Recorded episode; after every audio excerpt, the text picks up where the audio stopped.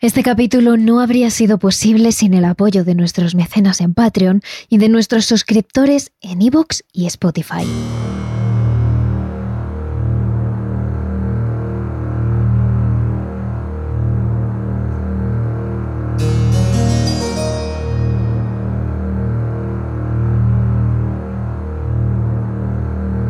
Cuando uno hace la ouija, está llamando a espíritus desconocidos y puede venir cualquiera no hay control. Y si vienen malos espíritus, pueden introducirse en la persona o quedarse pegados sin separarse de ella. Esta es la advertencia del padre José Antonio Fortea, uno de los exorcistas más famosos de España, que realizó decenas de exorcismos en la diócesis de Madrid. También el padre Amorz, exorcista del Vaticano, lo ha visto muchas veces. La Ouija no es un juego, es la puerta de entrada a la mayoría de las posesiones del mundo, decía él. Ambos padres, con su experiencia como exorcistas, alertan sobre los peligros de la Ouija. Pero parece que en España esa advertencia nunca ha calado, ya que las dos mayores infestaciones paranormales del país se han debido a la Ouija. Uno de esos casos ya lo conocéis, es el archifamoso caso Vallecas, que os contamos ya en uno de los primeros episodios de la primera temporada. Pero el otro os lo contamos hoy. Uno de los mayores casos de infestación de España en el que hay implicados una familia, policías, investigadores paranormales y, por supuesto, una tabla Ouija. Hoy, en Terrores Nocturnos, el caso Tomares. Terrores Nocturnos con Emma Entrena y Silvia Ortiz.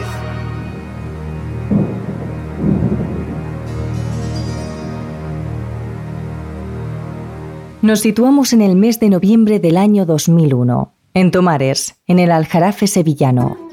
Allí vivía la familia que protagoniza el caso de hoy, Antonio y María Luisa, los padres, y Carmen y María Luisa, las dos hijas de la familia.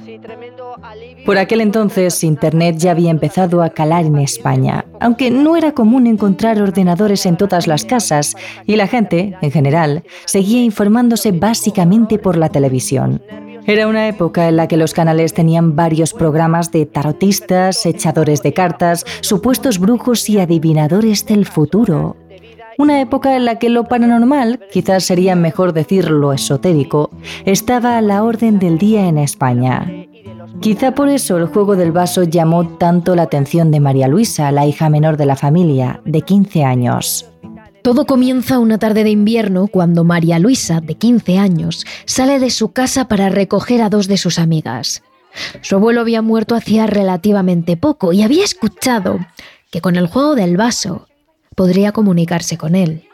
Es un juego realmente parecido al de la Ouija en el que básicamente se utiliza una tabla, pero en lugar de un puntero, los dedos se imponen sobre un vaso transparente y pequeño. Así que allí estaban esas tres adolescentes, sentadas en el suelo, rodeando una tabla, con sus dedos apoyados suavemente sobre un vaso. Al principio, sucedió lo que cabe esperar de la mayoría de sesiones de este tipo. Nada. Pero pronto parece que esas niñas encuentran algo, una señal, una comunicación con un ente del más allá. Uno que dice ser el abuelo de María Luisa. Y lo único que dice este espíritu es que alguien va a morir.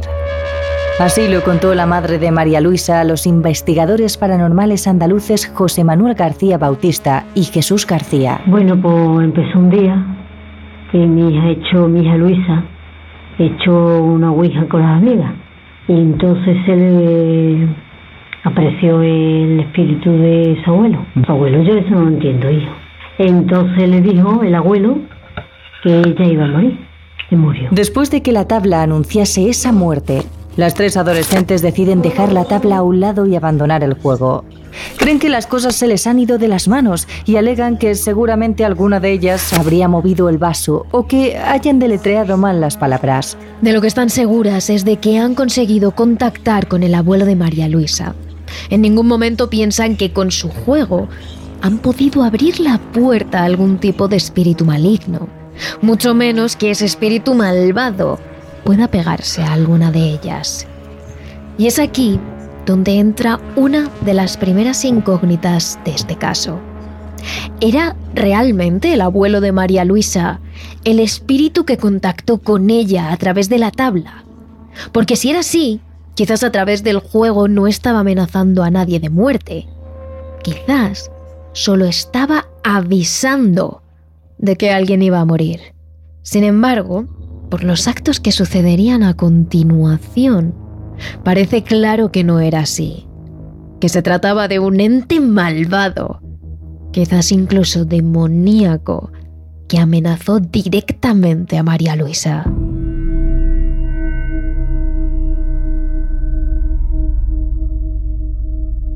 Esa noche María Luisa vuelve a casa con su familia de forma completamente normal. Duerme como siempre. En general, María Luisa es una adolescente sana, inteligente, con desparpajo y con una muy buena salud.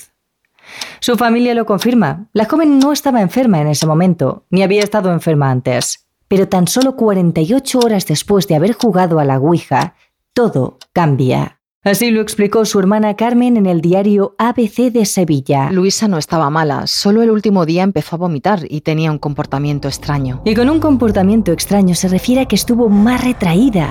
Hablaba menos, no conseguía dormir, decía que tenía pesadillas.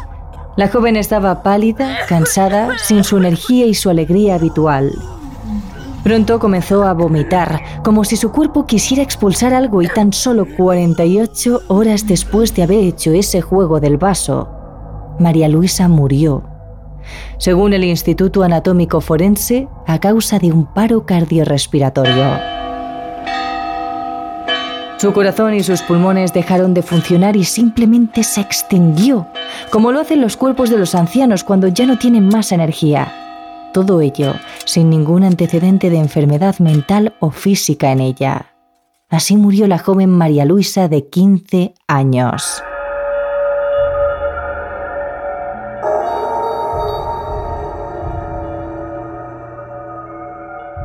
Tan solo unos días después, cuando a la familia aún no le ha dado tiempo a superar la muerte de su hija, comienzan a pasar cosas extrañas en la casa. Los golpes dentro de uno de los muebles de la casa se hicieron patentes. Sonaban una y otra vez, como si hubiera alguien dentro de ese armario. La familia lo abrió varias veces, miró si se había caído algo, incluso llegaron a vaciarlo para asegurarse de que el ruido no provenía de algún objeto. Pero los golpes seguían sonando. Sonaban no solo por el día, sino también cuando se iban de casa o por la noche. Tanto era así que comenzaron a recibir llamadas de sus vecinos. Lo que pasaba en esa casa era un jaleo, decían. Pero desde luego, la familia no era la causante de esos golpes. Dos días después, todo se intensificó.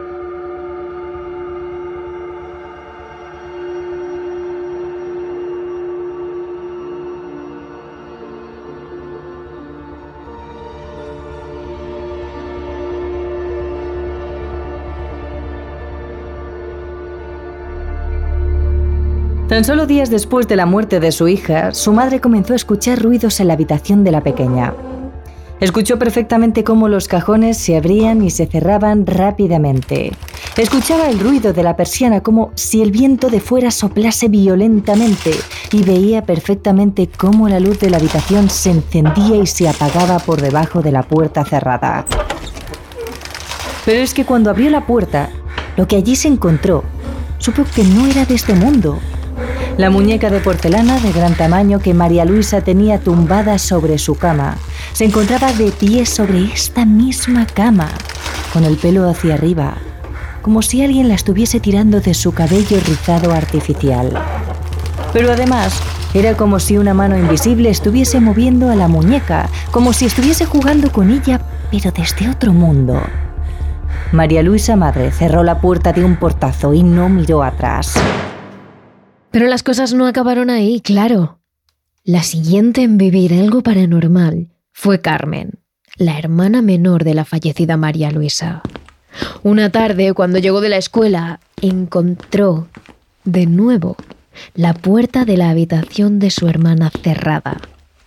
Cuando la abrió, notó algo extraño en la cama de su hermana. Las sábanas estaban abultadas, como si debajo de ellas hubiera una persona tumbada en posición fetal, como si su hermana aún estuviera allí. Y así lo contó su madre. Empezaron dos días después de morirse pues, mi hija Carmen, que yo tengo otra hija Carmen, pues entró en su habitación y parecía que en la cama había alguien que se había acostado. Después la ventana, las persianas, los cajones que se abrían y muchas cosas que... Desde entonces esa casa del aljarafe sevillano se convirtió en el mismísimo infierno. Los cajones de la casa se abrían y se cerraban. Dentro de los muebles no paraban de escucharse golpes. Las persianas golpeaban constantemente contra las ventanas como si fueran azotadas por un viento inexistente. Incluso la cocina pareció estar poseída por un ente demoníaco. Platos, abiertos, vasos, pequeños electrodomésticos. Todo parecía ser lanzado por los aires contra esa familia. Las luces se encendían y se apagaban a voluntad, y los grifos se abrían y se cerraban desperdiciando muchísima agua en cualquier momento. Pero lo más impactante es que la familia llegó a bajar los plomos y a cerrar la llave de paso por las noches, por lo que en esa casa no había ni electricidad ni agua. Pero aún así, las luces y los grifos funcionaban a voluntad. Por supuesto, todos en el vecindario se enteraron de lo que allí estaba pasando. ¿Cómo no iban a hacerlo? La casa de esta familia se convirtió en poco menos que un infierno de ruidos y de luces. El vecindario estaba intranquilo, no podía dormir. En múltiples ocasiones llegaron a llamar a la familia para que parase aquella situación. Pero Antonio, el padre de esta, no podía más que decirles lo único que sabía. Algo de otro mundo se ha colado en nuestra casa y no nos deja vivir.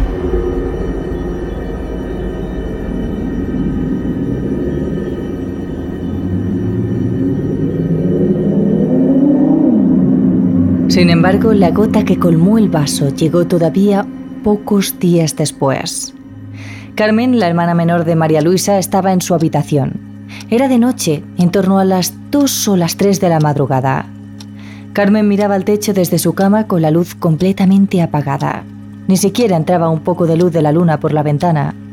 Eran una de esas noches de invierno en las que el silencio parecía aplastarlo todo.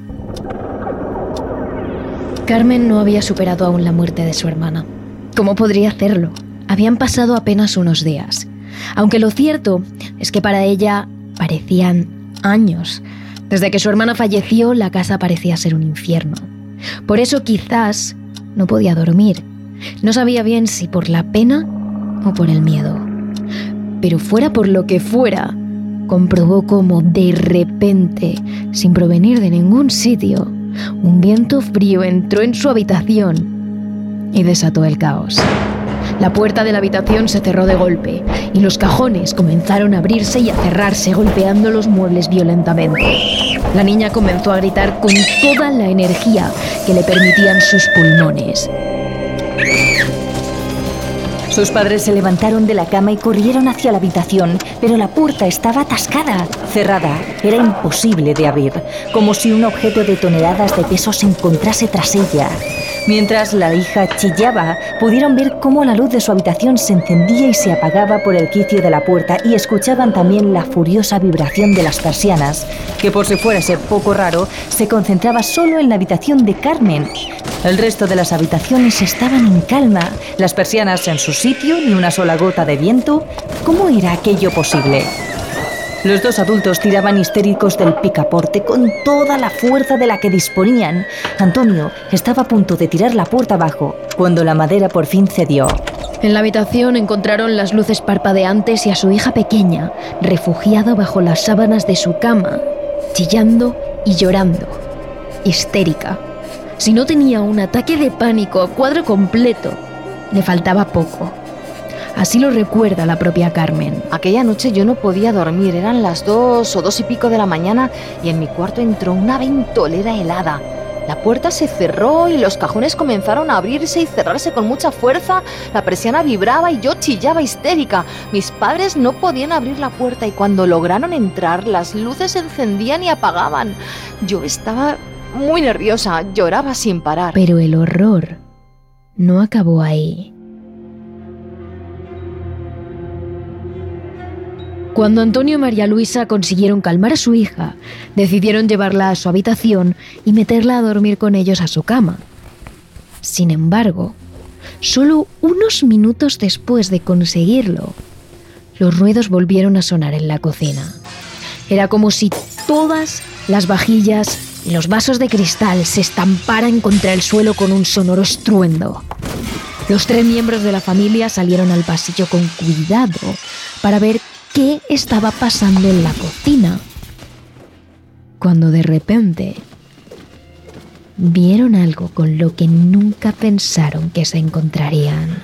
Al final del pasillo se encontraba la traslúcida figura de María Luisa, blanquecina, desmejorada, enferma, como si se tratase de una versión apagada de la adolescente real la puerta de la habitación de María Luisa se abrió de repente. Cuando los padres volvieron a mirar al pasillo, la figura de su hija parecía haberse esfumado de allí. Así que decidieron avanzar cautelosamente hacia la que había sido la habitación de su pequeña.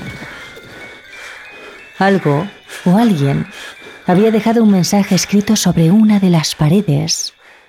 Siempre estaré aquí. Por supuesto, ante la imagen de su hija fallecida y ante un mensaje mágicamente aparecido en su habitación, Antonio tuvo bastante.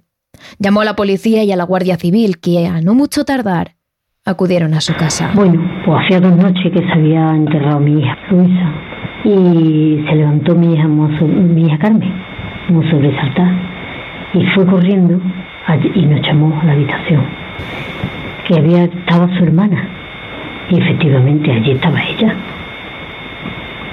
Las luces también hacían unas cosas muy raras. Las luces se apagaban y encendían. No se sabe si los agentes eran escépticos, pero si lo eran, acabaron convirtiéndose en fieles creyentes de lo paranormal.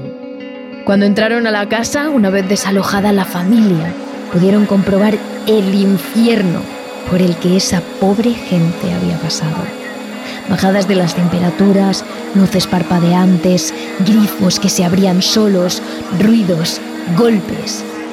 Era un no parar de sucesos paranormales. No te puedes creer lo que allí sucede si no lo ves. Platos que vuelan, ruidos extraños, golpes, luces que se encienden y apagan sin que haya nadie, grifos que echan agua sin haberlas, sombras, es de película. Son las palabras con las que uno de los policías que investigó el caso describió lo que sucedía en la casa.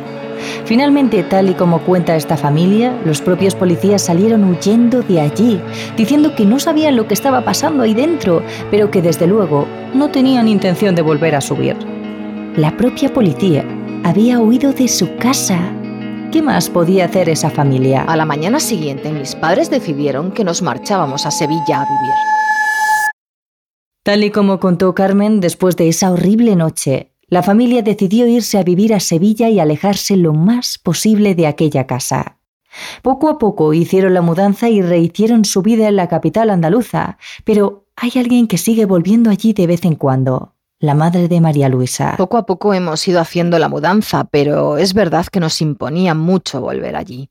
Mi madre sí que sigue yendo más a menudo, le dijeron que pusiera una vela en el cuarto de Luisa, que eso ahuyentaría al espíritu de mi hermana y que su alma descansaría en paz. Y de vez en cuando va. Pero yo no creo que mi hermana fuera ese espíritu. Mi hermana jamás nos haría daño.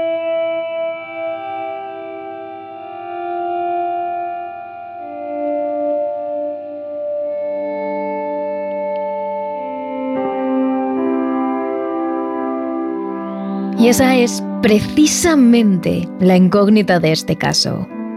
¿Era María Luisa el espíritu que atormentaba a su familia tras su muerte? Esa es desde luego una de las posibles explicaciones. Pero la otra explicación es aún mucho más oscura. Cuando uno juega a la Ouija, llama a la puerta a la que cualquiera puede contestar. Es decir, podría ser que con el juego del vaso que realizó María Luisa, una entidad desconocida, una entidad malvada, entrará a su casa. Y que ese ente acabara con su energía extinguiéndola hasta acabar con ella. Y que luego se quedara para siempre entre las cuatro paredes de su casa.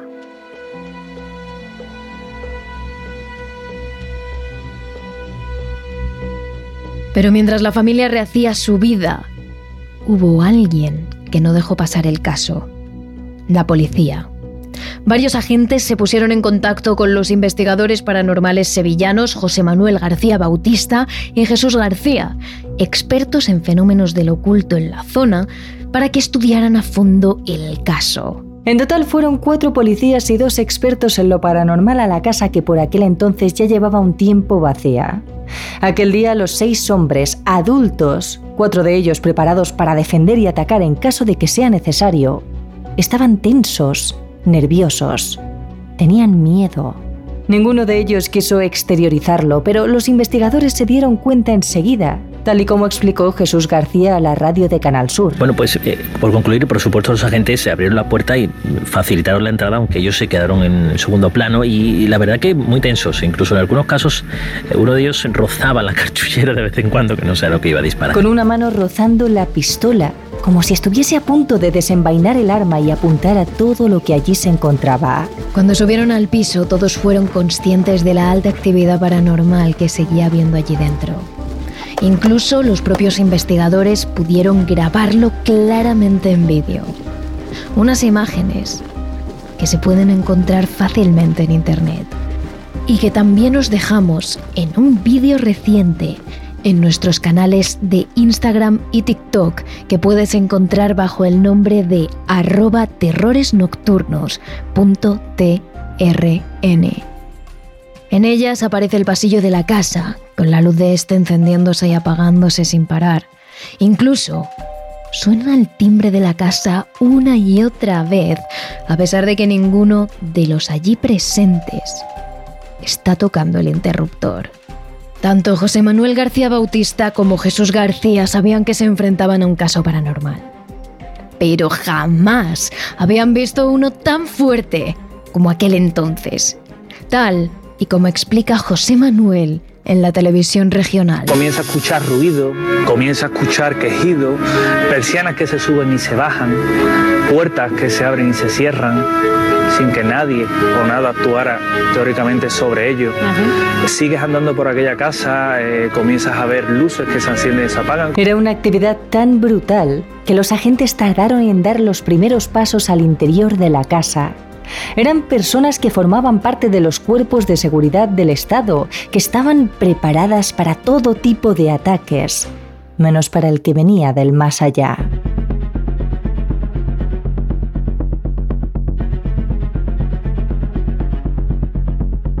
Se avanzaba por el pasillo y había un hecho que es quizá uno de los más extraños.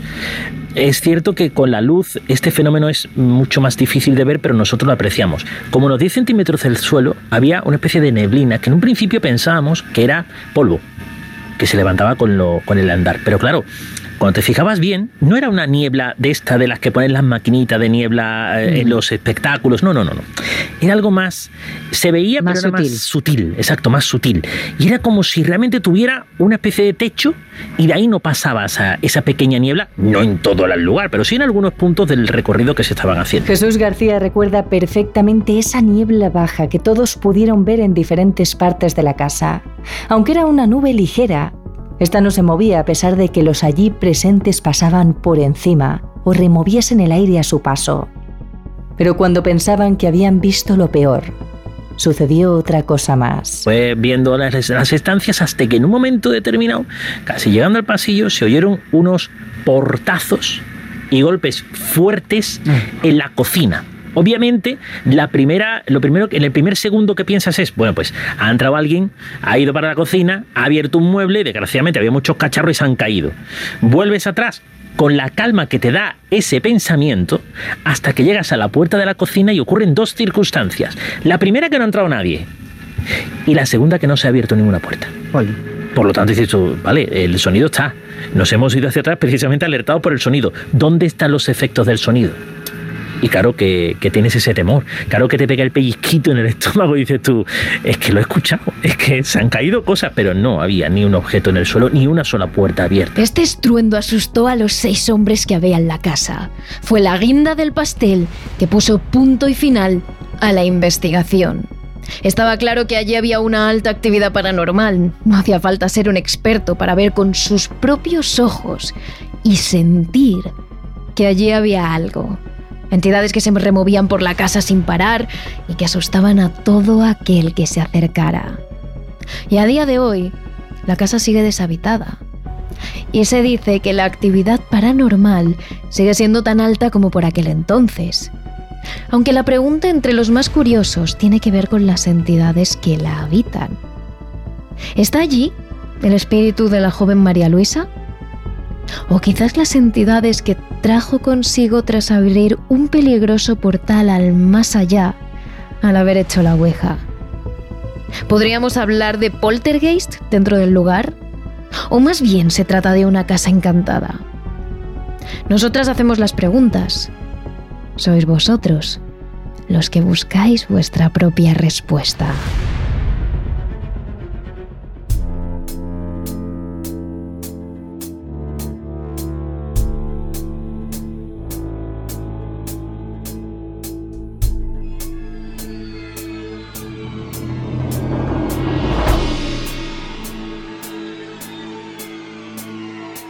Y los casos paranormales continúan en nuestro capítulo extra donde hablamos de una de las investigaciones menos conocidas y más curiosas del grupo de parapsicólogos más conocido en España, el grupo EPTA.